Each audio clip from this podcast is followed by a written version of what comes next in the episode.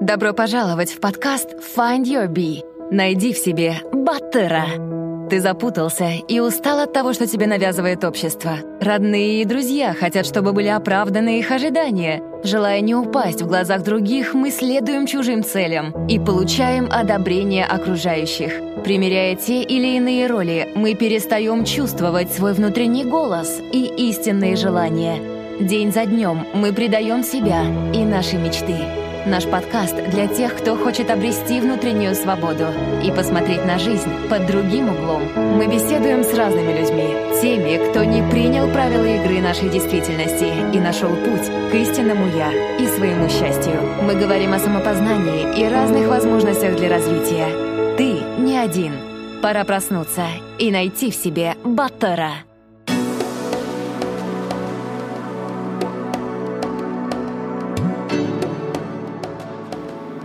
Всем привет! С вами Кайржан, и это подкаст Find Your Bee. Добро пожаловать в нашу семью, если вы тут впервые.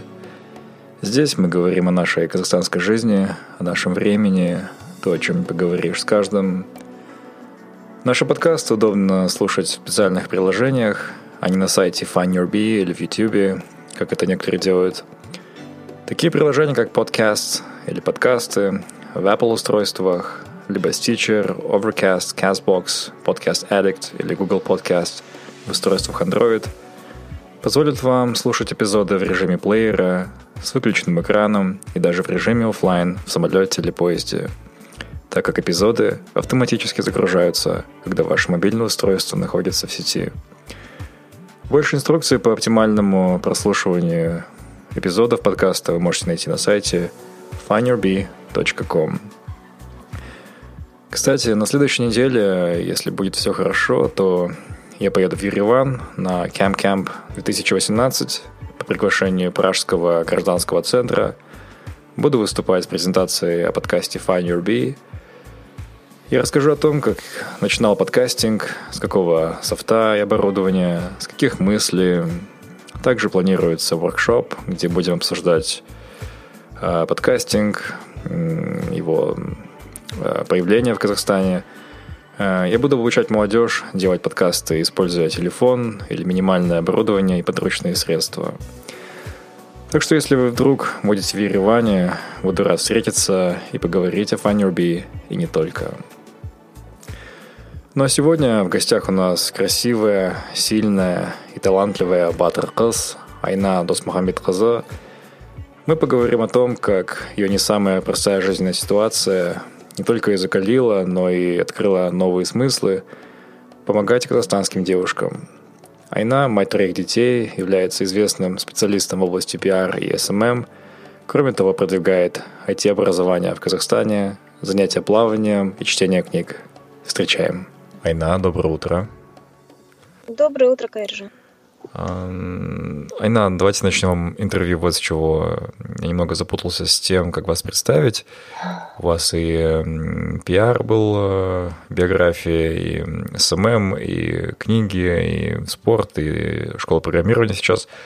Да. А, как бы вы себя сами представили, как себя позиционируете? Вообще очень хороший вопрос, потому что я сама себе его часто задаю. А, и если честно, да, меня немного иногда гложет, что нету какого-то определенного ответа. Но недавно я поговорила с одним моим другом, который сказал такую очень интересную вещь тоже. А, он говорит, я не ставлю перед собой определенную цель а, какую-то, потому что она сужает немножечко угу. мое мышление. То есть, если я себе поставила определенную цель, я буду только к ней идти, и какие-то возможности, которые подкидывает мне жизнь, там, судьба, я их не буду замечать. И я подумала, что, в принципе, это тоже неплохо. Вот. Э, периодически на меня накатывает, знаете, такое позитивное состояние, когда я просто думаю, что почему мы должны себя ограничивать и обязательно называться кем-то, да? Uh-huh. Почему я должна всю жизнь работать только на одной работе, там, стремиться только к определенной позиции или заниматься только одним видом деятельности. Ну, то есть жизнь, она такая большая, длинная, да, дай бог, она такая многогранная, в ней столько интересно происходит, а мы себя иногда вот загоняем в какую-то там офисную коробку и сидим. Угу. Вот. Поэтому иногда у меня бывает, знаете, такой из крайности в крайности. Иногда, иногда мне хочется там определиться и сказать, вот я по жизни там не знаю, там, инженер, да, uh-huh. вот. А иногда мне не хочется, иногда мне хочется там убежать, не знаю, куда-нибудь в горы пасти овец, да. Uh-huh. Бывает и такое на самом деле.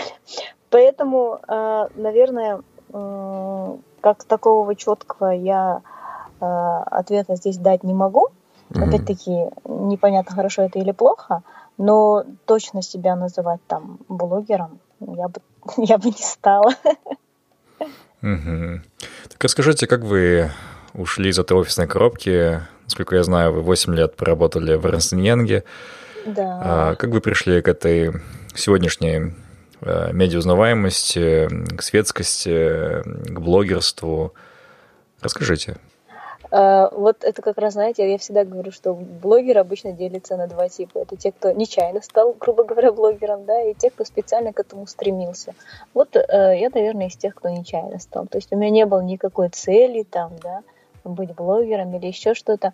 Я любила писать, и я любила писать всегда, со школьной скамьи. То есть все мои сочинения, они такие были. Э, учительница русского языка их называла сочинения рассуждения. Uh-huh. Вот. И писать я любила всегда, даже когда я работала в Ernst & Young е, я писала э, статьи либо для журнала Космополитен, либо для портала Пандаленд. Uh-huh. Просто мои статьи для портала Пандаленд, они как раз попали на тот период жизни, когда я эм, развелась с мужем, uh-huh. и у меня пошли какие-то инсайты, и, видимо, ну, как бы эти статьи были пропущены через себя в них было очень много чего-то такого, возможно, личного. А, поэтому мне как раз очень многие стали узнавать именно как э, блогера портала Pandaland. Угу. Вот. Э, после Панды как раз у нас появился Инстаграм. Я очень долго избегала этой социальной сети, мне казалось, что как-то все это странно, несерьезно, фотографии, фильтры. Вот. Но после того, как эта площадка превратилась уже в некую блог, да, площадку, uh-huh. я начала тоже туда писать. Ну, просто опять-таки все начало, начиналось с обычной мысли. Вот. И как-то вот это вот уже само по себе пошло, что э, меня начали очень много людей читать. Но опять-таки это, скорее всего, потому что я э, задевала какие-то струны души, писала на какие-то животрепещущие темы или темы, которые сидят у каждого внутри, и об этом не принято говорить о том же самом разводе, да, угу. то есть э, я эту тему очень долго, если честно, качала, у меня каких очень много было всяких инсайтов, которые, с которыми мне хотелось поделиться, и года четыре, наверное, я очень активно работала именно по теме Ажираспа, угу. и вот как-то оттуда, наверное, меня больше узнали. Угу. Ну, давайте поговорим о проекте Ажираспа, Давайте. да, что сподвигло этим заняться и чему вы обучаете, о чем рассказываете? Так, э, проект Ажраспа – это вот как раз тот проект, который родился на моем опыте. Угу. Когда, когда я развелась, я такой, знаете, э, проделала очень большую работу над собой, чтобы понять, почему э, я развелась, допустим, а кто-то не развелся. Угу. Вот. Я как бы по натуре сама такой человек, который люблю находить первоисточники, да, то есть люблю находить причину устранять причину, а не последствия. Uh-huh. И я начала копаться и начала очень много чего узнавать. Там, я какое-то время ударилась в эзотерику, там, потом начала изучать психологию. Это все само, как бы, самостоятельно, да, то есть не так, чтобы я пошла и там подала документы на факультет психологии. Uh-huh. Нет, я просто начала на какие-то э, курсы онлайн записываться, слушать какие-то вебинары, там, скачивать книжки, покупать их тоннами, да, ту же самую там Наталью Правдину, очень многие даже сейчас там, ну, стесняются говорить, что они ее читали. Я говорю, ну почему? Ну, как бы это этап, который был в жизни, да? Вот. И я начала очень много интересных вещей узнавать, да, то есть, ну, почему люди разводятся, о самооценке, там, да, о наших убеждениях, о детских каких-то там установках и так далее и тому подобное. И я начала просто про это писать. Когда ты пишешь все это не как блог, а как твой собственный опыт, это, естественно, заходит для читателя по-другому. Потому что за книгами обычно ты не видишь человека, ты не видишь его истории. Вот. А через мой блог я прям писала, да, там имена детей, там какие-то э, кейсы, которые были э, в моей супружеской жизни. Uh-huh, uh-huh. Вот. И это как-то очень быстро зашло, и людям полюбился этот блог. Вот. И я его очень так хорошо, активно продолжала на протяжении, наверное, четырех лет. Вот. И сейчас, к сожалению, наверное, я об этом пишу уже меньше. Угу. Вот ваш этот блог — это работа над ошибками, да, какой-то ретроспективный взгляд в прошлое о том, как можно было бы сохранить брак. Угу. Что это вообще? Э, смотрите, да, там на самом деле, знаете, идея была такая, да, чтобы э, женщины, ну, и так как я в основном обращаюсь к женщинам, да, uh чтобы они поняли, что развод это не решение проблемы. uh То есть брак и развод это две огромные иллюзии. Нам кажется, вот мы сейчас выйдем замуж, и все будет классно. uh Жизнь будет в шоколаде, да. Потом ты выходишь замуж, ты понимаешь, что классно не стало что есть какие-то проблемы. Уже, уже вас там не один, а двое, да, то есть этих проблем в два раза может быть больше. Вот. И там начинаются какие-то уже свои бытовые проблемы, и наступает момент, когда тебе кажется, блин, ну, вот было же все классно до свадьбы, да, какого uh-huh. черта, да, и тебе кажется, что вот сейчас разведусь, и все мои проблемы, они решатся, не будет этого там кредита или болеющих детей или чего-то еще, ну, это uh-huh. утрирую, да, но тем не менее, потом как бы человек разводится и понимает, что проблем меньше не стало все так же, да, все так же такие же проблемы, но, возможно, их даже становится больше, потому что, ну, если есть дети, то теперь там ты одна с детьми, так, ну, грубо uh-huh, говоря. Uh-huh. Хорошо, если отец там остался, он как-то принимает участие, если нет, то как бы это на самом деле очень сложно. И мне просто хотелось объяснить, что вот, ребята, я думала, я разведусь, и будет у меня классно, о, оказывается, классно не стало. То есть, на самом деле, все проблемы, которые есть в браке, их можно решить в браке. Uh-huh развод должен становиться такой, знаете, крайней точкой, когда ты уже все перепробовал. Я не знаю, вы уже походили к семейному психологу, да, там, ты уже попросила и помощи и его родственников, и своих, да, там, неважно, там, uh-huh. ты уже все перепробовала, поняла, что ничего не работает, вам действительно не по пути, вы разводитесь. И тогда нету вот этого, знаете, мучительного чувства, что ты чего-то не доделал, или а могло бы быть по-другому, да. Uh-huh. Вот. И в этом блоге я просто начала писать о тех проблемах, с которыми а, женщина столкнется уже после развода. А, то, о чем не говорят, да. То есть очень мало пишут э, и говорят о том, допустим, ну, а, что, что делается там, допустим, с общими друзьями семейными, да, угу. потому что вы их за, за там энное количество совместной жизни вы их успели уже нажить, там вы общаетесь с семьями, вместе встречаете Новый год, там тусовки, серки, там еще какие-то праздники, а тут развелись и как бы что с ними делать, да, потому что они тоже не знают. То есть вас теперь по отдельности в гости приглашать или кого-то не приглашать, с кем общаться, с кем не общаться. И у них есть такой легкий способ, как бы вообще не общаться там ни с тобой, ни с твоим бывшим мужем, да. То есть об этом тоже мало кто говорит, да, что надо делать.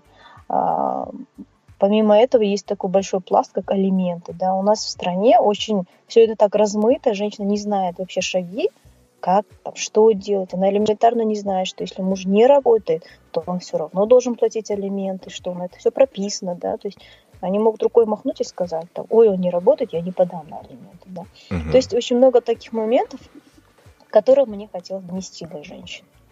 И когда мне начали уже в Дайрект писать, что вот стоя уже там а, у окошка там подачи заявления на развод в суде, там я прочитал пост Распа, я передумал, мы не развелись, и когда я начала получать такие сообщения, я была очень рада, я поняла, что, наверное, это я делаю не зря. Здорово. Айна, по вашим наблюдениям, каковы главные, самые частые причины разводов в Казахстане? Мне кажется, это даже не в Казахстане, мне кажется, это, в принципе, одна из самых глобальных больших причин развода, это в том, что супруги э, не разговаривают друг с другом, а, не говорят э, о своих чувствах, не говорят, что их не устраивает. Вот у женщин есть очень плохая привычка, да, наверное, у вас есть жена, да, это uh-huh. когда женщина молчит. Uh-huh. Вот, вот она обиделась на что-то, и ты как бы должен угадать, да, на что же она обиделась. Да. То есть Э, ну, как бы, э, нужно понимать, да, еще, ну, то есть это на самом деле уходит корнями в психологию, нужно понимать, что мужчина и женщина это, это вообще ну, в корне разные люди, да, то есть они даже не с Венеры и не с Марса, это как минимум две разные галактики, да. Например, я просто приведу пример, э, ну, допустим, там у меня муж допоздна работал, работал, там постоянно поздно приходит домой, не видит ни меня, ни детей, и там, если приходит, то приносит там мешок шоколадок, там, сникерс, неважно. Он пришел, принес детям там, кинул перед ними, поцеловал и пошел там отдыхать, да. Естественно, я прихожу и говорю, ну вот ты бы лучше принес банан, от шоколада болят зубы, ты же об этом знаешь. То есть в моем понимании он, а, он не любит ни, ни меня, ни детей, потому что он принес шоколад, а шоколад портит наше здоровье. Ну, вот я сейчас там угу. плоско, да, говорю. Да. Потому что я женщина, и в моем понимании любовь – это забота. Это вот это вот, э, знаете, вечное, ты бы лучше 10 минут качественно уделил, чем целый час ну, как бы просто сидеть рядом с ними в сотке, да, типа ты лучше 10 минут поиграй с ними, да, потому что для нас, для женщин, любовь – это забота, это то, что мы как бы делаем, какое-то время, которое мы уделяем. Для мужчины, как для добытчика, любовь – это вот я принес поесть, да, скажем так. Я да. убил динозавра, вот тебе туша, да. Глобальная, да. Да. да, что хочешь. Вот и вот получается ситуация, да, я любовь воспринимаю по-другому и на него наезжаю, он любовь воспринимает по-другому. Вот я же принес домой трофей, да, вот шоколадки. Типа, что ты ко мне пристала? И мы не понимаем друг друга, потому что мы говорим об одном и том же, но оно совершенно с разных позиций. Угу. И вот когда женщина начнет такие вещи понимать, и когда мужчина начнет понимать, как бы, что имеет в виду женщина, было бы намного легче. Для этого, я думаю, нужно просто разговаривать. Даже когда ко мне письма приходят и говорят, там, мой муж не то, мой муж не это, или моя жена то-то, все-то, я говорю, а вы пытались у него спросить? Угу. И такой ответ типа, ой, а зачем спрашивать? Это же и так понятно. Или там, если бы он меня любил, он бы так не сделал. Я говорю, ну у него любовь это другое, у вас другое. Скажите, что вам нужно. То есть вот это вот я обиделась, я молчу, а ты должен это угадать, это очень глупо, да. То же самое там, ну, мужчины. Говорит, она перестала за собой ухаживать. Я говорю, а ты ей об этом сказал, что она перестала за собой ухаживать? То есть можно же это сказать. Многие проблемы, Кайржан, можно решить тем, что ты просто озвучил то, что угу. тебя не устраивает. Вы можете дальше поссориться, можете там еще что-то сделать. Но если ты попал в цель, и там, и жена где-то на подсознательном уровне, мы все понимаем, да, и когда, если ее задело, что ты уже выглядишь не так, как есть, там она могла с тобой поссориться, но если ты попал в цель, она об этом задумается. И она, если умная женщина, она уже это возьмет и примет во внимание и начнет что-то делать. То же самое относится к мужчинам. Остановись. Услышь себя и полюби себя. Find Your Bee. Подкаст о самопознании и личностной свободе. Подробнее на сайте findyourbee.com. И, возможно, мыслю шаблонно и карикатурно, mm-hmm. но, тем не менее, вот какое дело. А, я хоть и вырос в Алмате, но по работе много увидел и, пожив в регионах наших, разговаривал с разными людьми, от таксистов и рабочих до наших нефтяников и бизнесменов. Mm-hmm. И я увидел много свинского отношения к женщинам, часто в связи с нашими архаичными понятиями о браке, в связи с традициями. Mm-hmm. И все это келинство, Урамалы, Келинчай, Салимбиру и так далее, а, где-то производство наше стахановское. Вот из-за всего этого стоит ли казахской женщине цепляться за брак, когда такие неравные условия и как результат быстрое старение из-за всего этого э, казахского мейнтенса в семьях? Вообще стоит ли? Ну, смотрите, мне кажется, а, ну, однозначно, как бы человек – существо социальное, да, даже если ты ему говоришь, не создавай семью, ну, там, над тобой там будут издеваться, там, пятое, десятое, да, а, мне кажется, это не поможет, да, потому что, ну, мы по природе так заложены, что, как бы, э, для производства потомства, да, грубо говоря. Uh-huh. Это такая природная там потребность, да. Вот. А, другое дело, что это все очень сильно зависит еще и от там, самооценки да, какой-то. Например, есть очень хорошее произведение Вабита Мусрепова, называется «Ульпан». Угу. Одно из моих любимых. Вот там про вот этот вот э, век, где как раз там брали, старики могли взять себе спокойно там молоденькую в жены, да, а, когда вот а, отдавали замуж, там, даже не спрашивая мнения дочери, ну, как, как бы, когда женщина была просто товаром этим, да, uh-huh. вот, и вот эту Улпан, ее в молодости отдали вот замуж за такого богатого бия, но то, как она смогла эту ситуацию перевернуть в свою пользу, это, конечно, знаете, это надо просто отдать дань уважения и все эти книги по психологии, там, по эзотерике, неважно, это все умещается в одно произведение Рабита Масурепова, которое я всегда рекомендую прочитать каждой женщине. То есть это не была та Алпан, которая, знаете, такая вышла замуж не по своей воле и, и вот всю жизнь страдала. То есть она такая, оп, окей, все, раз у меня такая ситуация, я там беру быка за рога и поворачиваю ее там, в свою сторону. То есть человек, она такая, знаете, была женщина, она очень любила себя. Uh-huh. И смогла сделать так, что вот самое интересное, да, она смогла сделать так, что она полюбила этого бия, да, и этот бий, несмотря на то, что его боялись там все в округе, да, там вся степь его боялась, он был такой очень грозный, такой богатый, да, и перед ней он просто плясал на задних лапках, да, и как бы она там своей вот этой вот женственностью, там, хитростью, она смогла сделать так, что все его богатство, да, там, ну не все, да, но большую часть богатства она смогла использовать правильно, там, а, раздать там малоимущим, да, то есть обогатить свой аул и заработать ну, там авторитет. И он остался богатым, и там его подопечный, и весь аул богатый, ее любит, она его любит, он ее любит. Ну, вот такая концепция, знаете, очень классно. Mm-hmm. Вот, э, поэтому вот то, что-то вот эти вот киллин, не киллин, там салим беру, не беру, просто если на все это смотреть, как, допустим, на нечто, от чего ты не сможешь убежать, это наш реалии, да, там в юге салим беру, это ты прям обязан. Но если на это просто смотреть как на часть традиции, что у тебя, в принципе, от салима голова не отвалится, и относиться к этому просто как, ну вот, знаете, мы утром встаем, мы умываемся, мы же не жалуемся, что нам приходится умываться, да, э, это потому что неизбежно. Вот я какое-то время думала, что это можно искоренить, но я понимаю, что это часть нашей традиции культуры, нравится нам это или нет. И если это просто принимать как нечто такое, пошел почистил зубы и не придавать этому значения, что во время салема я унижаюсь или принижаюсь, то мне кажется, в принципе, можно нормально выходить замуж, нормально жить, но очень, как я говорю, главное, да, правильно себя позиционировать, ценить себя, любить и знать себе цену.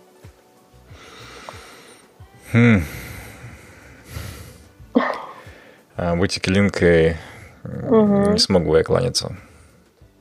А что тут, э, давайте тогда так, да, а что тут такого, скажем, э, унизительного или плохого? Ну, мне кажется, что by default вы показываете, что вы ниже и находитесь в каком-то подчинительном положении. Ну, э, опять-таки, да, спорный вопрос. Это как поздороваться когда вы здороваетесь, у вас не возникает ощущение, да, там, что это там что-то оскорбительное. Потому что там, когда ты даешь салем, допустим, да, тебе взрослые говорят, ну, бата, мини-бата, да, там, uh-huh. тушкены говорят, да, там, или там, бахтабол, да, uh-huh. а, а, а бата это, ну, вы знаете, да, что это, ну, такая, да, да, да. очень благословенная, хорошая вещь, да, и тут такой обмен, знаете, вы с ним поздоровались, он тебе там бата дал, и как бы все классно. Я считаю, единственное, знаете, что мне кажется абсолютно неправильным, это когда там ты выходишь замуж, и э, а, все, и все считают, что ты должна а, теперь ухаживать за родителями мужа. Угу. Все, ты своих забыла, тут вообще хоть трава не расти, вот твоя обязанность, э, как бы родителям мужа. Ну, честно, я считаю, что за родителями мужа э, должен ухаживать муж. Ну, не то, что ухаживать, мы сейчас говорим про материальное обеспечение. Угу. За, а, а, а женщина, она обязана ухаживать за родителями. Угу. Ну, это, опять-таки, да, это, это мои понимания. Я знаю, что многие мужчины, наверное, со мной не согласятся, да, потому что, типа, тут Келенка пришла, теперь на тебе моя мама и ухаживай за ней дело даже не в этом. То есть ты как женщина, ты по-любому будешь ухаживать за старшим поколением, там, муж, родители, неважно. Mm-hmm. Даже если не родители, да, ну вот я такой человек, я как взрослый человек, в беде я не оставлю, да. Но я считаю, что в первую очередь я обязана, там, перед Аллахом, неважно, да, э, я обязана своим родителям обеспечить нормальную старость, да. И, и если муж нормально это понимает, и говорит, какие там, ты помогай своим, я помогаю своим, но я и так, вот, допустим, живу у него, и я больше общаюсь с его мамой, понятно, что все равно я буду больше физически помогать его родителям, да, скажем. Угу. Но, допустим, бывают семьи, где там, допустим, наша семья, у нас трое девочек, мальчика нет. Угу. И если там завтра кто-то скажет, там кто-то из Киубала, что типа ты знаешь, тут, тут я не виноват, что твои родители не родили сына, да, ничего не знаю, ты там все забыла мою семью, ну, я с этим не соглашусь, это однозначно. Угу. Феминизм в Казахстане. Думаете ли вы, что он возможен а, у нас в той форме, которую он имеет э, в США, в Европе? Нет, я думаю, это невозможно. А, даже не то, что мне... Мне кажется, это невозможно, потому что люди не совсем понимают, что такое феминизм. Потому что вот я, я скажу честно, да, до какого-то момента я тоже думала, что феминизм это какое-то, знаете, э, соперничество с мужчинами и какое-то мужененавистничество, да. Угу. Вот. И многие, на самом деле, так и думают до сих пор, да. То есть это я как бы сейчас понимаю, что феминизм – это просто равноправие, да. Равноправие в том плане, что ну, как бы могут женщины и мужчины работать на, равных позициях, получать одинаково высшее образование, да. В этом плане я как бы абсолютно согласна, да, с этим движением феминизма, то, что ну, нельзя принижать. Вот. Э, другое дело, что я понимаю, что как бы мужчины, женщины, да, то есть это разные существа, и я не согласна с тем, что они должны меняться ролями. Угу. Ну вот, то есть мне кажется, это хорошо, когда мужчина остается мужчиной, женщина остается женщиной. Но, опять-таки, это не про феминизм, да, потому что феминизм это немножко другое. Поэтому, мне кажется, здесь просто нужно сначала понять, что такое феминизм, да, а потом уже, допустим, к нему идти. Вот. Угу. Отклоняясь от темы, хотел поделиться увиденным. У нас угу. есть соседи, молодая женщина с тремя детьми в разводе с отцом своих детей. Угу. Она живет с детьми и бойфрендом или новым мужем, не знаю, молодой парень. И вот я вижу, как бывший и нынешний муж выходят вместе из дома, выводят детей вместе на улицу, о чем-то говорят. Конечно, умиляет, насколько все просто и, наверное, немыслимо в Казахстане, хотя, возможно, у нас тоже такое есть, я не знаю. Вот я раз тоже хотела сказать, что мне кажется, это возможно только в Европе там или на Западе где-то. Да, и что еще слышал, и, возможно, это перебор, в общем, развестись можно буквально в 7 кликов на телефоне, не выходя из дома. А, лежа, допустим, муж с женой э, в кровати в спальне и говорят, я тебя не люблю, я тебя тоже уже не люблю. А, берут смартфон, клик-клик-клик-клик, клик-клик-клик-клик, и ты кликаешь, он кликает, и все, развод. И дети тут не являются уже преградой или обузой для новых отношений. Нередко дети остаются с отцом. В общем, можно бесконечно выходить замуж или жениться. Вот. Насколько это другая вселенная все-таки. Абсолютно.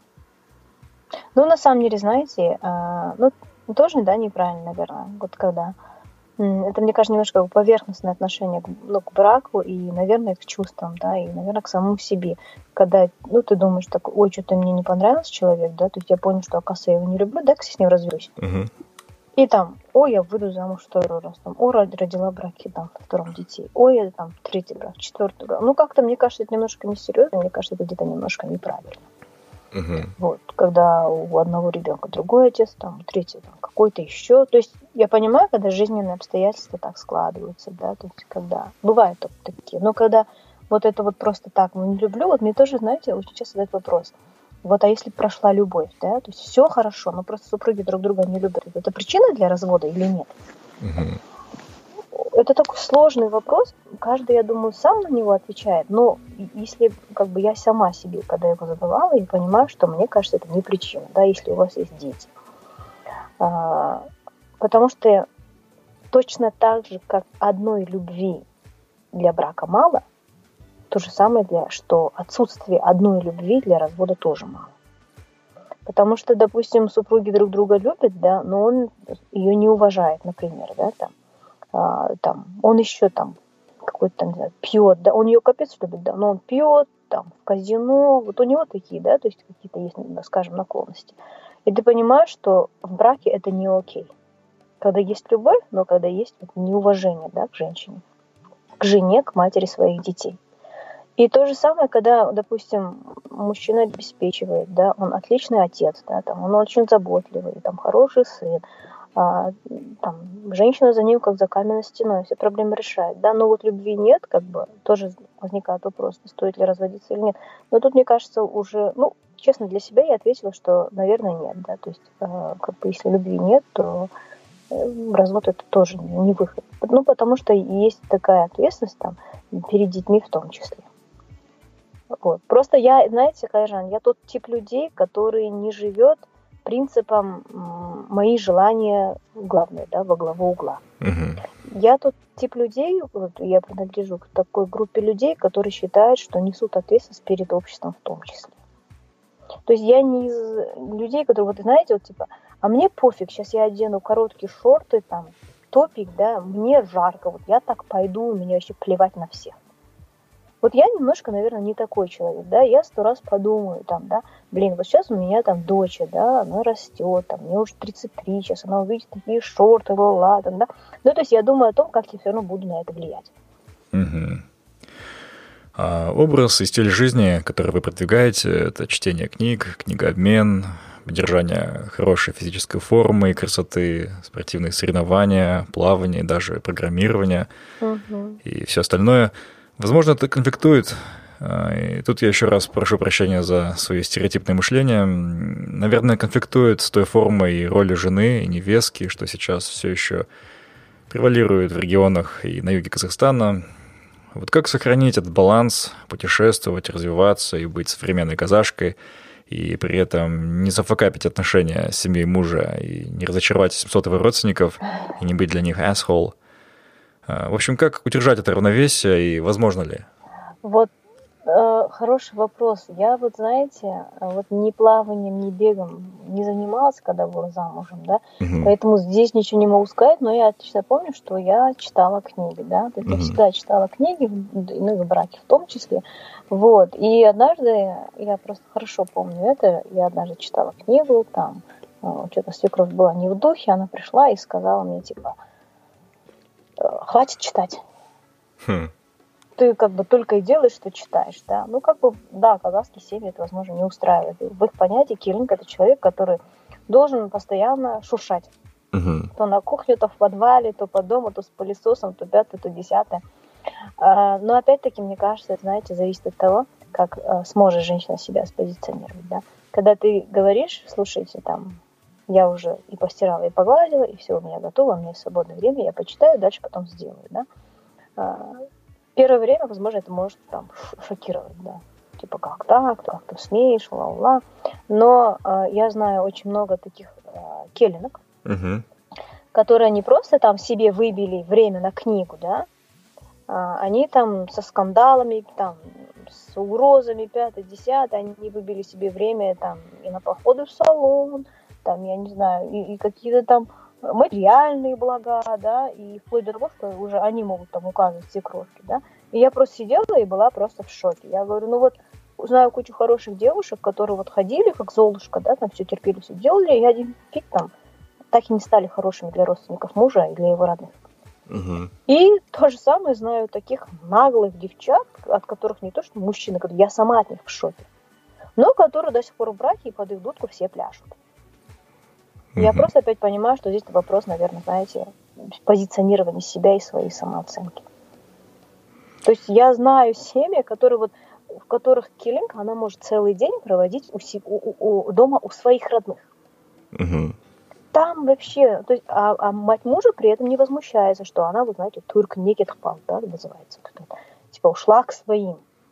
Мать мужа не возмущается, она ее даже очень любит, да, то есть та живет вообще как у Иисуса за пазухой, там даже, может быть, там а, родителям женщины там все могут обеспечить или еще, но неважно. В общем, она спокойно позволяет себе то, что не позволяется в других семьях там стандартным киллингом. Я понимаю, что как бы даже у нас в Казахстане, если ты такая, да, то есть можешь себе выбить, при этом там даже мужья потом начинают вот плясать, да, становиться под каблучком, неважно. Но при этом это, эта семья не разводится, все счастливы, все живут, все нормально, да. А семья вот у этой Золушки, назовем ее, да, ее все равно все не любят, муж ей изменяет, там свекровь э, поносит ее всеми словами, но она даже не читает, не бегает, ничего не делает, целый, целый день драйвит. Угу. Поэтому как бы я все-таки думаю, что тут речь про самооценку в том числе. Угу. Ну, давайте закрывать эту тему. Угу. Дайте, пожалуйста, совет казахстанским девушкам, а, как себя правильно позиционировать, чтобы не заклевали родственники, либо муж, либо коллега-сексист, чтобы как-то обороняться и, не знаю, быть свободнее, что ли.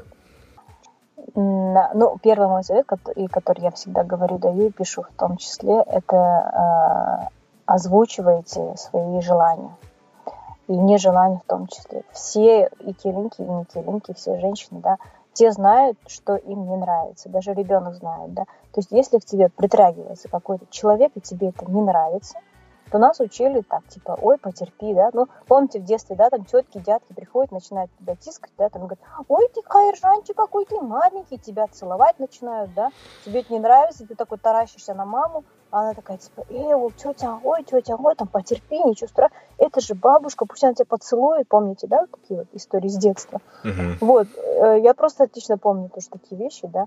А, и мы все равно с детства знаем, что нам не нравится. Да? И вот это все можно проговаривать и а, не бояться, что ты этим кого-то обидишь. Но даже вот я же говорю, те же самые, там, Дарек мне письма пишут и говорят, я хочу там а, поехать к своим родным, но я боюсь, что там тем самым обижу свою свекровь. Я говорю, а с чего вы за нее решили, что она на это обидится? Ну вот, мне так кажется. Я говорю, а вы пробовали это озвучить? Вот, мама, я хочу поехать в субботу к своим родным. Пробовали озвучить? Нет, не пробовала. Я говорю, идите попробуйте, потом мне напишите. И там она через два дня пишет, ой, оказывается, она сказала, хорошо, езжайте, это еще и передала подарки. Угу. То есть, понимаете, да, у нас еще есть такая вот, э, это опять таки проблема нашего менталитета, когда нам с детства там говорили, э, там, взрослый может обидеться, ты ему такое не говори, это не, ты там не делай пятое, десятое. И мы перестали озвучить свои хочу и свои не хочу. И нам всегда кажется, что если мы озвучим хочу или не хочу, то это дойдет обязательно до ругани, до скандала, и нас человек не поймет. То есть пока, я всегда говорю, пока ты не сказал, у тебя всегда один вариант, это нет. А когда ты это озвучил, у тебя всегда есть два варианта. Либо да, либо нет. То есть ты ничего не теряешь, ты только приобретаешь. Поэтому, наверное, девушкам всем этим я бы хотела сказать, что озвучивайте свои желания и нежелания в том числе. Не надо ничего хранить в себе и думать, что кто-то за вас что-то угадает. Или прочтет. Да, там муж, свекровь, неважно. Угу. Вот. Ну и второе, это, конечно, как бы э, изъезженный совет, но, но как бы совет работающий, это надо любить себя, понимать, что если не ты, то никто. У нас любят, знаете, материал себя на алтарь а, материнства положить, до умопомрачения работать, там, я не бегаю, я не занимаюсь плаванием, я ничего не делаю, потому что там я так с детьми, то есть я всегда говорю, окей, да, ты не плаваешь, не бегаешь, там у тебя, ну, как бы, а, здоровье ухудшается, все там плохо, плохо, плохо, и в один день тебя нет. А вот детям от этого хорошо или нет? Нет, не хорошо. Я говорю, ну и кому он тогда? Бери в руки и делай, потому что от твоего здоровья, от твоего самочувствия, от твоего состояния счастья зависит то, а, каким у тебя будут дети, ради которых ты ничего не делаешь и отказываешь себе во всем. Понравился наш подкаст? Найди Find Your Bee без пробелов в соцсетях Facebook, ВКонтакте, Instagram, а также на наших каналах в YouTube и Telegram. Подписывайся и следи за новыми выпусками нашего подкаста. Я думаю, это последний вопрос по этой теме, но нет, вот еще один. А, проживание с родителями мужа в наше время – это все-таки потребность э, из-за, допустим, из отсутствия собственного жилья, либо необходимость заботиться о стариках, если у них какие-то серьезные проблемы со здоровьем, угу. либо это все-таки какая-то какое-то психологическое доминирование. Что вы думаете? Um, вот мне кажется, это, знаете, это может, если говорить про именно про нас, про Казахстан, да, там, про страны Азии, мне кажется, это традиция, да, больше какая-то. То есть а, так принято, да, что как бы живут с родителями мужа. Но на Западе это, мне кажется, больше исключение. Ну, как мне это видится, у людей могут быть совсем разные бытовые предпочтения, да, кто-то любит в нижнем белье ходить и да, петь неудобно. песни, танцевать. А да. если ты урамал и халат, то может быть очень жарко, да, летом. Ну, конечно, знаете, и даже, знаете, вот ты даже не поссоришься, да, со своим мужем, там, не погремишь посуду, не повысишь голос, он на тебя, ты на него, да, а, знаете, а выход давать все равно нужно, и не бывает идеальных браков, где люди не ссорятся. Угу. Ты только начинаешь, там у вас ссора затевать, прибегает мама, типа, ой, вы что, ссоритесь, у меня сердце болит, когда вы ссоритесь, там вот это все начинается, манипуляция, да, ли бешеная. Вот, это, я считаю, это очень неправильно, да, потому что, и, но причем, как бы, э, многие, там, родители там, нынешнего поколения, они как бы жили отдельно, да, то есть они же рассказывают истории. Я с твоим отцом снимала там квартиру, комнату в коммуналке, мы выбивались как могли, вот благодаря тому, что вот мы так старались, у нас сейчас есть дом, вот вы живете и ничего себе не отказываете, вот такие неблагодарные, да? Угу. И ты хочешь сказать, слушайте, а можно мы тоже через это сами пройдем? Нам не нужно вот этот дом шикарный, да, то есть вот это вот материальные блага. Можно я с мужем через это пройду, и у нас тоже будет такой же крепкий брак? Но родители почему-то хотят отгородить детей от всего того тяжелого, через что они сами проходили. Вот у меня такого желания нет, да. То есть я хочу, чтобы дети, они все познали, потому что, ну, они будут больше ценить, больше будут закаленными и готовыми к этой жизни. Но очень многие, знаете, вот, я не знаю, почему так идет, особенно, знаете, родители мальчиков. Ну, и мне, не знаю, может, мне так просто пишут в основном. Uh-huh. Вот, так что вот, э, вот мне было тяжело, а моему сыну должно быть легко. Uh-huh. А когда ему все легко, он меньше всего ценит, не только он, да, и, и женщина в том числе. И я не думаю, что как бы это будет способствовать укреплению брака, если у них там с самого начала все классно, круто и в масле, да. Вот, поэтому я не говорю, что плохо жить с родителями мужа, но если есть перспектива и возможности съехать, угу. пока они могут сами себя обеспечивать, родители мужа, да, пока они там в состоянии, то пожить один, ну, как бы какое-то время, окей, с ними пожить там можно, да, то есть в этом есть свои плюсы. А, потому что если женщина пришла, она ничего не умеет, то как бы свекровь может ее научить, да, то есть она может какие-то посмотреть, знаете, вот модель семьи, то есть это не совсем плохо. Uh-huh. То есть я жила два с половиной года с, с, с родителями мужа, я не скажу, что они были плохими, да. Uh-huh. Я тоже много чему научилась, хотя я и пришла, я умела все, да. А, но тем не менее какие-то вещи как бы я тоже для себя вынесла, да. Вот. И пока они могут и в состоянии сами себя обеспечить, я считаю, что надо жить отдельно и пробовать сами, самим выбиваться не на деньгах родителей, да, не, на, не с их помощью. А, вот. Но уже потом, когда они станут старыми и немощными, ты их все равно берешь к себе и заботишься о них. Ну, это да. Вот. А, ну, теперь давайте поговорим о хорошем. Давайте. О спорте. А, почему так масштабно? Такие заплывы грандиозные. Это дань моде, либо какая-то потребность? Вообще, знаете, когда мне говорят о плавании, я вспоминаю третий класс. В третьем классе у нас учи... учительница задала вопрос, кто на какие секции ходит. Угу. Я помню, я сидела и я говорила, вот бы было классно написать плавание. Тогда люди, знаете, мало ходили на плавание в моем детстве, да, угу. и как будто это был какой-то, знаете, элитный вид спорта, что ли. Мне очень хотелось написать плавание и верховая езда. Uh-huh. То есть там ребенку 10 лет, да, и мне хотелось это написать. И у меня какое-то было всегда отношение к плаванию такое, знаете, это доступно не всем. Э, это вот что-то такое высокое, да, вот, вот что-то такое у меня было.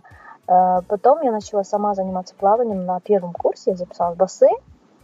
У меня не было тренера, да, и просто рядом со мной на дорожке рассекала девчонка, я смотрела на нее, я присматривалась к ее каждому движению и просто копировала и повторяла. Таким образом я научилась плавать кролем.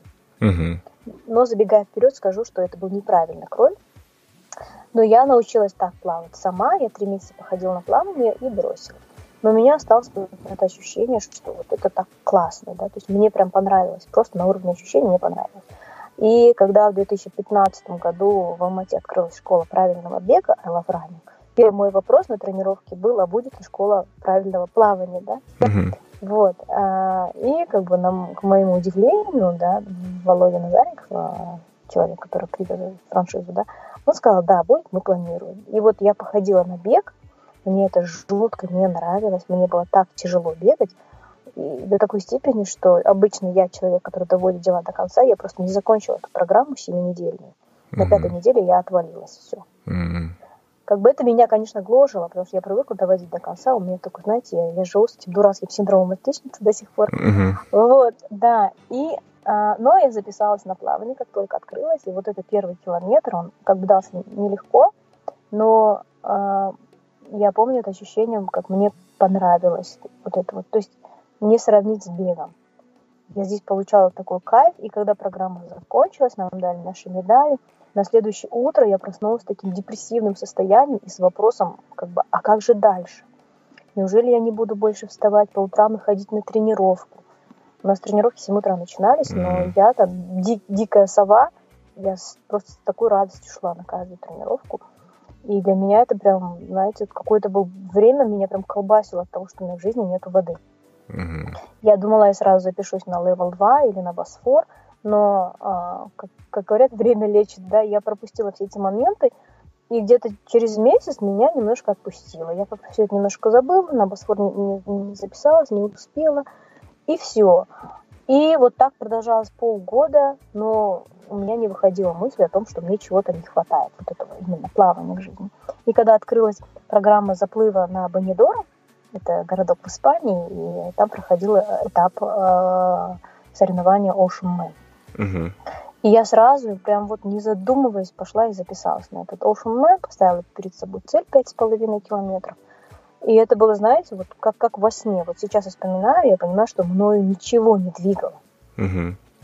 Это, это как будто была не я. Я не знаю почему, потому что как бы я никогда не плавала в открытой воде, да. Обычно на Ocean Man записываются после Босфора, потому что Босфор считается таким хорошим и легким заплывом для новичков. Угу. А Ocean Man, тем более в Бенедорме, испанское побережье, оно все сумасшедшее никто как бы не записывает, это очень сложный заплыв. Ну вот как-то я сейчас думаю, ну я, я, даже не, я даже не знала, вот верите, Кайжан, что Бенидорм это город в Испании. Угу. Я думала, эта программа называется вот, типа Level 1, Level 2 и Бенидорм. Так. И как, да, и как-то так записала, и начала ходить на тренировку два раза в неделю, и вот такие у нас классные тренировки, нарастающие объемы. И, и я так кайфовала от того, что, естественно, мне там технику переделывали, мне пришлось заново переучиваться. Вот. И был такой первый заплыв на Копчегае в открытой воде. И я помню, что я была просто в шоке. Я поняла, что я совсем не умею плавать, потому что бассейн и открытая вода – это совершенно разные вещи. И это придало мне такой, знаете, такой дополнительный челлендж, что нужно как бы вот еще и этой цели достичь. Потом я немножко привыкла к воде Копчегая, и у нас первый старт был на Иссыкуле. Я к тому времени уже два с половиной месяца уже занималась активно. Угу. И когда я проплыла из Сыкуль, я поняла, что Копчега это совсем ванна с водой по сравнению там с заплывом на Иссыкуле, потому что там ужасно была холодная, холодная вода. Ко мне в этот момент не успел приехать мой гидрокостюм, который я заказала по интернету. Я еще была простывшая с этими слезами, соплями. Я поехала. В итоге я проплыла этот свой а, одну морскую милю. Это почти два километра. Угу. И это стало таким, такой хорошей подготовкой к основному старту в Бенедорме. К этому времени я поняла, что Бенедорм это Испания, что туда надо ехать. Угу. Вот. В итоге билеты были куплены, мы поехали. Но когда я поплыла в Бенедорм, я просто поняла, что Иссыкуль это просто лужа, знаете? Да. Это было очень, это не было просто сложно, это было очень сложно, и на данный момент, несмотря на то, что у меня за плечами 5 заплывов, да, в открытой воде, а, Бенедорм это самый сложный заплыв. И вы проплыли, То есть, если бы я, да, я проплыла, если бы я знала 5,5 километров, но по факту мы проплыли где-то около 6, потому что мы плыли неровно, мы плыли постоянно там, теряя курс, ориентирование, уходя не туда. Когда ты неправильно ориентируешься, ты наматываешь лишние метры, а в открытой воде даже лишние там 50 метров – это огромное расстояние. Вот. И сейчас я думаю, как бы, ну, новичкам я никому не советую Бенедорм. А, лучше там ту же Италию, Лаго де проплыть, потому что это спокойная вода, как бы дистанция чуть меньше на один километр, и, в принципе, комфортнее, да. Но то, что у меня первый заплыв был в таких очень тяжелых условиях, и то, что я это смогла сделать, а, придало мне какой-то, знаете, такой и азарт, да, там, и адреналин какой-то, и какой-то уверенности. И после Бонидорма у меня опять вот я вернулась в то состояние, как бы неужели в моей жизни не будет тренировок, что мне делать, вообще жизнь закончена, да, из этой области, поэтому как бы э, я записалась на Босфор. Э, перед Босфором мы, мы съездили еще на один этап Олшмена в, в Италию, на озеро Лаго де Орта. Очень такой комфортный был, хороший заплыв. И самое интересное, что первый твой заплыв или первый твой забег это всегда для того, чтобы сделать. То есть просто проплыть, mm-hmm. просто пробежать. А последующие ты уже делаешь на результат. Если бы не Дорм, я плыла 3 часа 13 минут, при лимите 2,5 я не уложилась в лимит, да, то есть там такие сложные были условия, что многие не уложились. Но когда я проплыла, я была так счастлива, так рада, я говорила, я проплыла, я это сделала, это так классно. И мне было не важно, что я не уложилась во время. То в Италии, когда я плыла, у меня уже не было вот этого чувства, о, знаете, там, это так классно, я проплыла, и мне не важно. Я плыла с мыслью о том, что мне нужно уложиться два с половиной часа. Угу. И в итоге я проплыла за 2 часа 28 минут, то есть там 2 минуты еще в запасе. Угу. Я такая думаю, ну ладно, главное уложилась. Вот, то же самое, на Босфор тоже уже ехал с определенным лимитом, то есть я говорила, я проплыву эти 6,5 километров за час 15, час 30, да. Но в итоге я не уложилась, там Босфор есть свои особенности. Вот. И ты уже начинаешь расстраиваться. То есть ты уже не рад, да, как на Бонидорме, что ты преодолел целых 6,5 километров. Нет вот этой радости, потому что у тебя уже такой, знаете, спортивная игра, это азарт, mm-hmm. и ты думаешь, черт, я, я не уложилась, там, я плохо проплыла, значит, у меня там с техникой что-то не то, там, с физикой что-то не так, с ориентированием все плохо, вот. И с заплыва на заплыв ты улучшаешься, ты видишь свои ошибки, да, ты видишь или там свое ухудшение, улучшение, и это дополнительно мотивирует заниматься этим дальше. Но, естественно, как бы мой самый главный мотив в том, что мне это очень нравится. Вот мне это просто очень нравится. А, здорово. Смотрите, сначала вы были в HR, затем вы были и в пиаре, и в спорте, и в SMM, и в итоге ушли в IT-сферу, компания Method, насколько я понимаю. Угу. Вы обучаете программированию, разным IT-скиллзам. Расскажите, как это получилось? А, скорее, я не ушла в IT, а я вернулась в IT. Ага. Потому что моя специальность, то есть я э, по специальности айтишник. Mm. Пять лет я обучалась на айтишника, у меня специальность инженер-система-техник. Это компьютерная система управления обработки информации. Угу. И до HR я пять лет работала в IT-департаменте Эрнст Янка. Так. Вот, поэтому как бы сфера IT, она абсолютно для меня была не новой. Мы то же самое программирование, правда, другие языки там устаревшие проходили в университете. Плюс я работала пять лет в IT-департаменте, вот, и после этого только я ушла в HR. И получается, сейчас я вернулась обратно в IT. Вот. И какова ваша роль? В школе, да? Да. Вообще, это, этот переход, он тоже был не, не спонтанным решением. Со школы метод мы начали работать э, полгода как бы назад, да, то есть в марте месяце. Э, мы познакомились с ребятами э, и, как бы, и начали работать на аутсорс, на продвижение. Uh-huh. То есть они нам очень понравились. Нам понравился тот продукт, который они делают. И, в принципе, это такой, я, я такой человек, который очень близок к образовательным а, услугам, к образовательным проектам, продуктам. Это то, чем мне всегда как бы хотела заниматься. У меня всегда была голубая мечта, знаете, открыть школу в Казахстане это с каким-нибудь там финской системой образования. Uh-huh. Вот, и, э, и все, что как бы они делали, и то, как, как они все это делали, было очень близко, там, да, нравилось. Это не такой, знаете, казахпайский метод. Uh-huh. Там все было, знаете, очень такое прозападное, потому что вот английский инвестор Ердос, это тоже человек, который учился в Колумбийском университете, да, там магистра получил, э, там ребята, которые в Штатах учились. Ну, то есть там система немножечко другая, и все это, ну, как бы было, э, устраивало и меня, и Марину. Вот. И в конце июля уже как бы школа понимала, что им нужен человек, который бы всем этим уже управлял, да, потому что школа растет, причем очень быстро растет. И теперь нужно было все эти как бы а, внутренние функции, да, там внутренние а, все эти процедуры приводить в порядок. И э, они предло- предложили мне, так как мы уже работали какое-то время, да, то есть их устраивала я, они устраивали меня, и в итоге мы на этом сошлись. И сейчас моя функция как SEO да, заключается в том, чтобы э, то есть управлять полностью школой, да, э, дальше ее развивать, э, вот, э, то есть как какие-то стратегии прописывать, да. ну, то есть полностью получается поддерживать школу на плаву и вести ее к успеху, скажем так. Да. Хочу сказать нашим слушателям, что буквально неделю назад у школы Method была большая проблема. Да, было такое у вас в школе украли компьютеры. И меня впечатлила ваша реакция, ваш подход к этой проблеме, как, как вы с гордо поднятой головой выходите из этой ситуации, не прося помощи.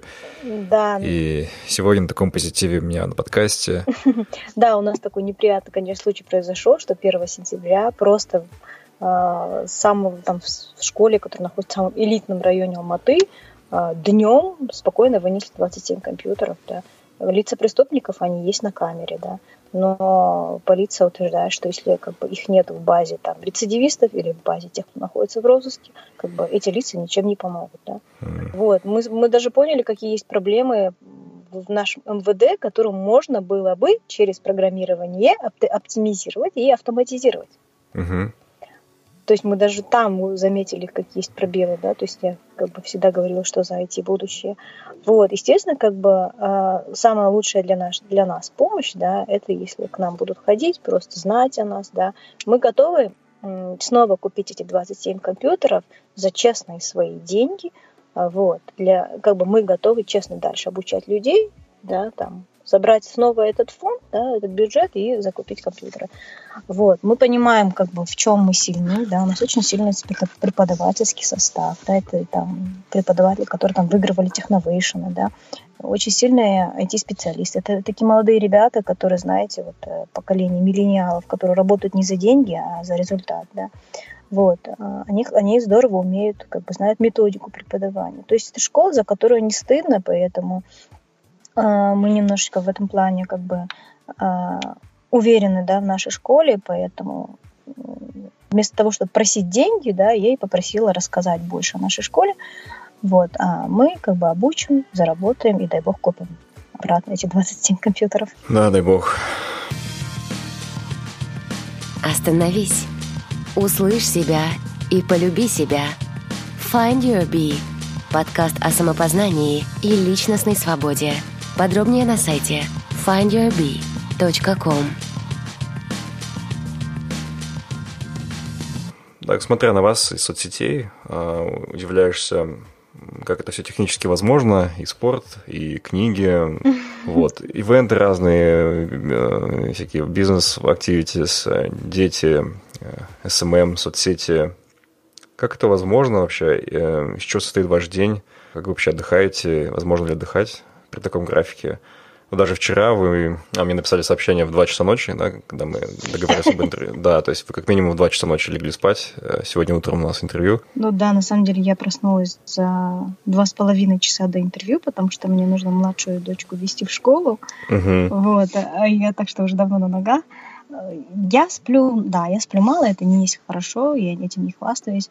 А, как можно успевать? Наверное, знаете, наверное, надо э, любить все, что ты делаешь. То есть то, чем мне не хочется заниматься, на это я никогда не нахожу время. Я mm. это поймала, я поймала себя на этой мысли. Uh-huh. И были проекты, за которые я бралась, да, вот Кайржан, как вы говорите, и оно, знаете, я не могу найти на них время. Uh-huh. И мне постоянно я их откладываю, или у меня результат какой-то не такой, и я понимаю, что мне этим просто не хочется заниматься. И я начала просто отказываться от тех проектов, которыми я не хочу заниматься, даже если это сулит мне хорошие деньги, или там репутацию, или пятое, десятое. Например, я как-то... У меня есть хобби, да, быть телеведущей. Я на этом не зарабатываю, но когда я веду программы, особенно в прямом эфире, я получаю от этого кайф. Uh-huh. И недавно мне предложили вести трехчасовой прямой эфир каждый день три часа на местном канале. Там такие классные темы, все хорошо, да, то есть э, и заработок получается какой же заработок? Я неделю веду, неделю веду другие ведущие, я неделю, и в итоге там месяц я веду всего две недели uh-huh. а, эту программу, и за две недели я зарабатываю 250 тысяч тенге. Uh-huh. То есть для матери, которая там содержит троих детей, это неплохие деньги, да, да, да.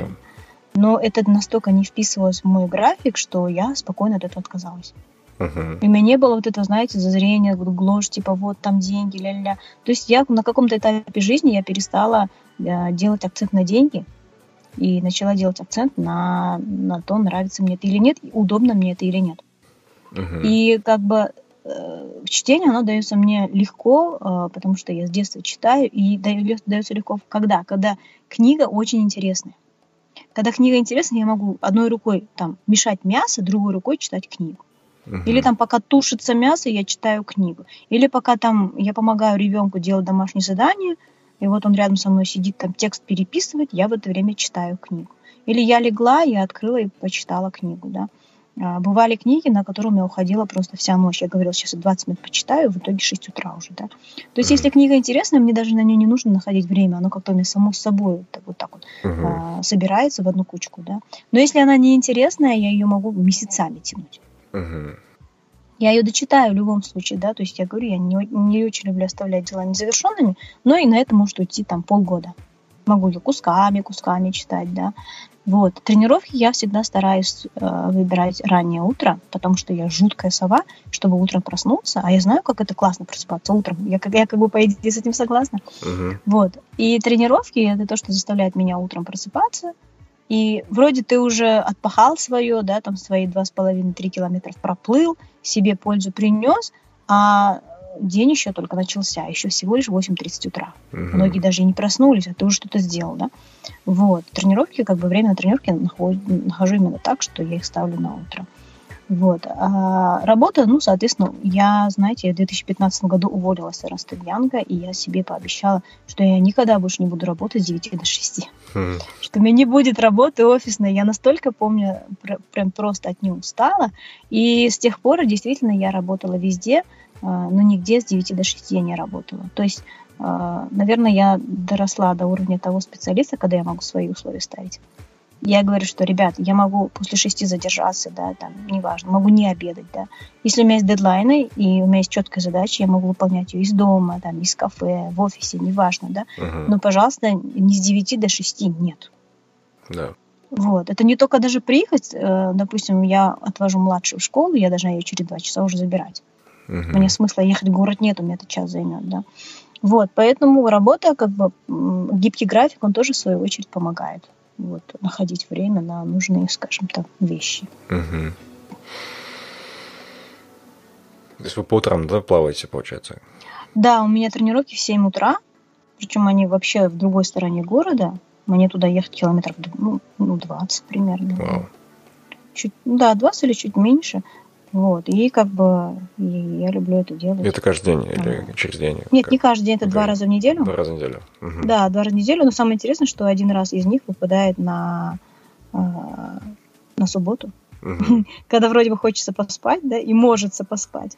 Да. Вот, но вот, вот эта вот любовь, наверное, к плаванию, да, она как-то заставляет подняться, да, и поехать, даже если на улице минус 30, и тебе ехать 20 километров. Угу. Вот. А, давайте поговорим о... Последняя тема сегодня. Поговорим о mm-hmm. SMM. А, я вижу, вы очень активно проводите тренинги, а, как в Алмате, так и в регионах, да, насколько я понимаю? Да, да. О чем вообще говорите там? Очень, знаете, как сказать, на данный момент для любого бизнеса продвигать свои услуги через SMM – это самый легкий путь а, к быстрому продвижению. Uh-huh. Это уже даже не digital реклама, да, уже даже не контекстная реклама. Я, я молчу про офлайн рекламу. Uh-huh. Сейчас через SMM гораздо быстрее продвинуть бизнес. Вот. И а, как бы русскоязычное население, оно все это быстро поняло. Uh-huh. Я всегда, как всегда, там, хожу, да, и пытаюсь образовывать всех на свете, и я пытаюсь это донести до казахоязычной аудитории, поэтому чаще всего провожу тренинги, мастер-классы на казахском языке. Uh-huh потому что очень мало, знаете, литературы на любую тему на казахском языке. Очень мало мастер-классов, обучающих каких-то на казахском языке. Да? И вот этот большой пласт казахоязычный, он остается немножко неосведомленным в этой да. теме.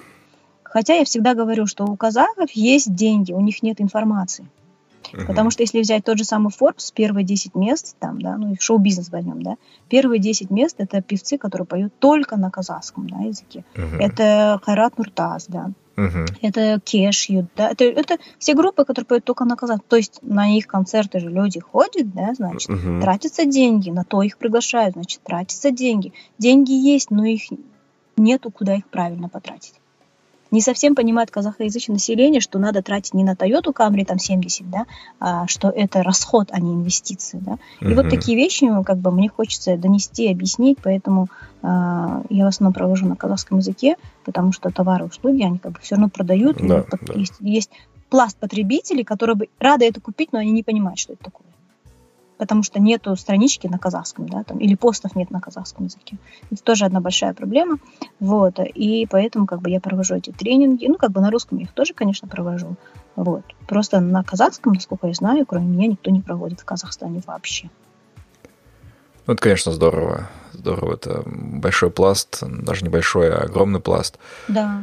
Мы все следим за алматинскими блогерами, у которых по 50, по 100 тысяч подписчиков. Вот недавно я случайно совсем увидел какого-то Тамаду, города Жанузень, кажется, не помню точно какого.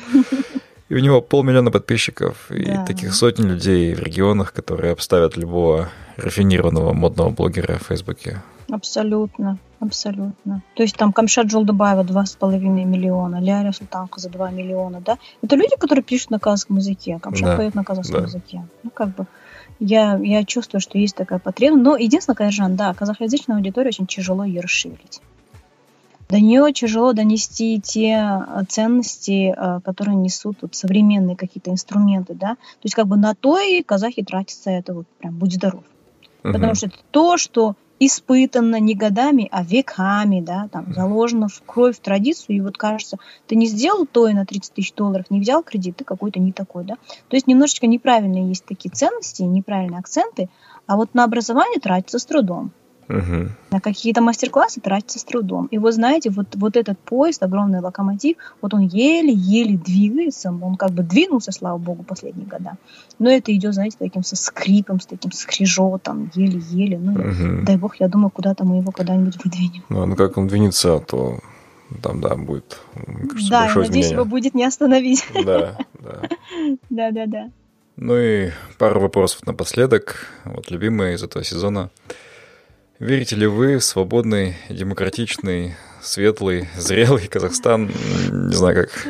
Я, я, прям, я прям этот хотела, когда вы сказали, верите ли вы, я думала, сейчас пошутить, светлое будущее Казахстана, вы взяли и тот же вопрос задали. Да, нет, это не шутка. Верю ли я? Знаете, я верю только в том числе, если у нас, в том случае, если у нас сменится система. Угу.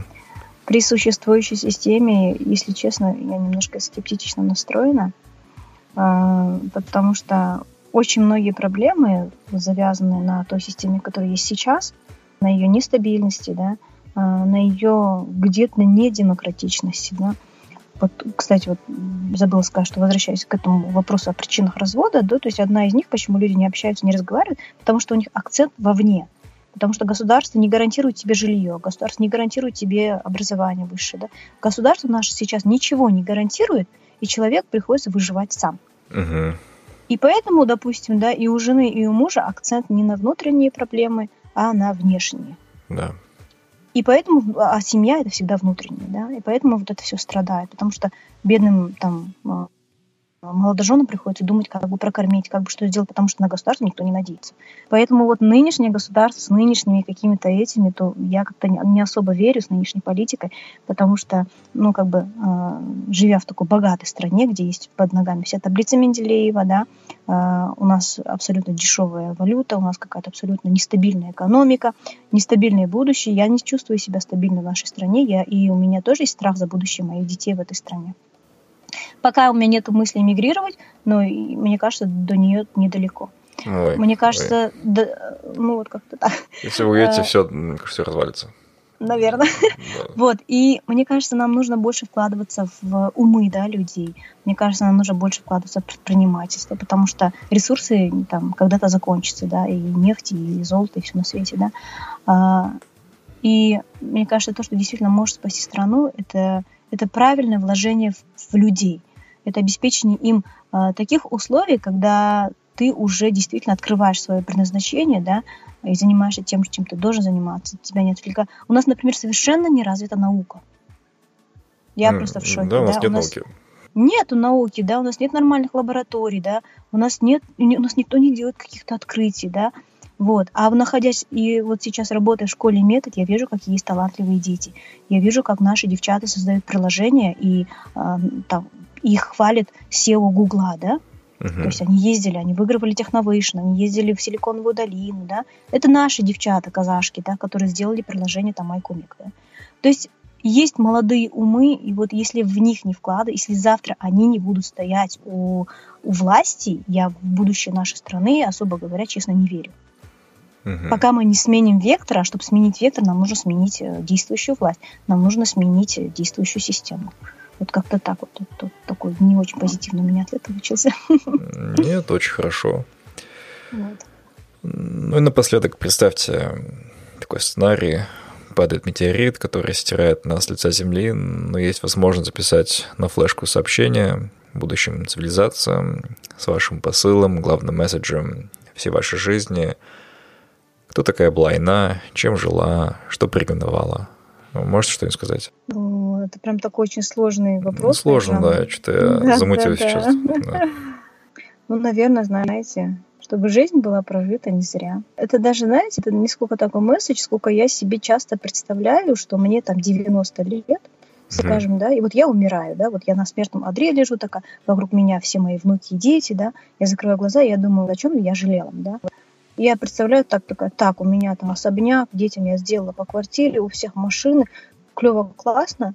И при этой мысли мне хочется там вскочить, да, такая старушка 90 лет, и сказать, подождите, подождите, там, я не хочу умирать, я ничего еще не сделала, да. А если я представляю, что там благодаря моим распам многие люди не развелись, Uh-huh. А, там, благодаря тому, что я работаю в методе, может, какой-то казахский мальчик с какого-то села Щеле Э, стал работать на Фейсбуке, да, обеспечивать своих родных и живет классно и круто, да, угу. вот если таких мальчиков из Чиели очень много, если семей, которые не развелись и поняли, что это сделали очень много, если много людей начали читать, если кто-то поправил свое здоровье благодаря плаванию или бегу, если я понимаю, что это было благодаря мне, мне не страшно умирать. То есть я поняла, что я сделала много добрых дел, и моя жизнь была прожита не зря. То есть мне, ну, мы же знаем, что мы, каждая секунда жизнь может измениться. Да? У нас даже, uh-huh. я помню, в 2013 году у племянника обнаружили э, рак почки. Uh-huh. Просто у нас за 10 секунд, когда нам врач произнес эту фразу, у нас вся жизнь всей нашей семьи, она изменилась.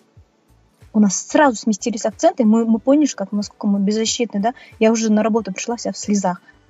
И когда я вспоминаю, я говорю, господи, у нас за секунду изменилась жизнь всей семьи, а что может сделать человек за 90 лет, да, допустим? Сколько всего он может сделать полезного, да? Как он может изменить свою жизнь, чью-то жизнь, повлиять на, на чей-то выбор, на, повлиять на чью-то судьбу. Это же офигеть, как много времени и как много возможностей. Угу. И просто просрать эти возможности не хочется. Да.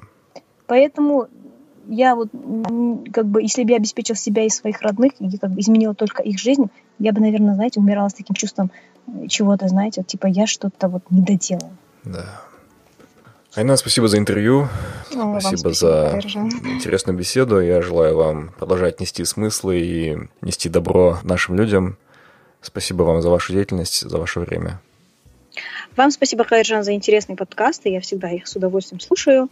Э, удачи и процветания. Как бы, если от меня нужна какая-то помощь в продвижении, вы дайте мне знать. Ой. Я с удовольствием поддержу такие вещи. Ой, еще как понадобится. Да, спасибо, спасибо нашим слушателям и до скорой встречи.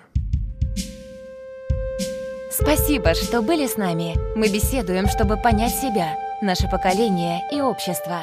Наша цель – сделать людей внимательнее к себе, быть свободнее и счастливее. Если вам понравился подкаст Find Your Bee, подписывайтесь на него на iTunes и Google Play, а также следите за нами в Фейсбуке, Инстаграме, ВКонтакте и на сайте findyourbee.com. Также вы можете сделать подкаст еще лучше и помочь другим, оставив отзыв на iTunes. Помните, только вы определяете, что для вас счастье и успех. Найди в себе своего баттера, и твоя жизнь больше не будет прежней.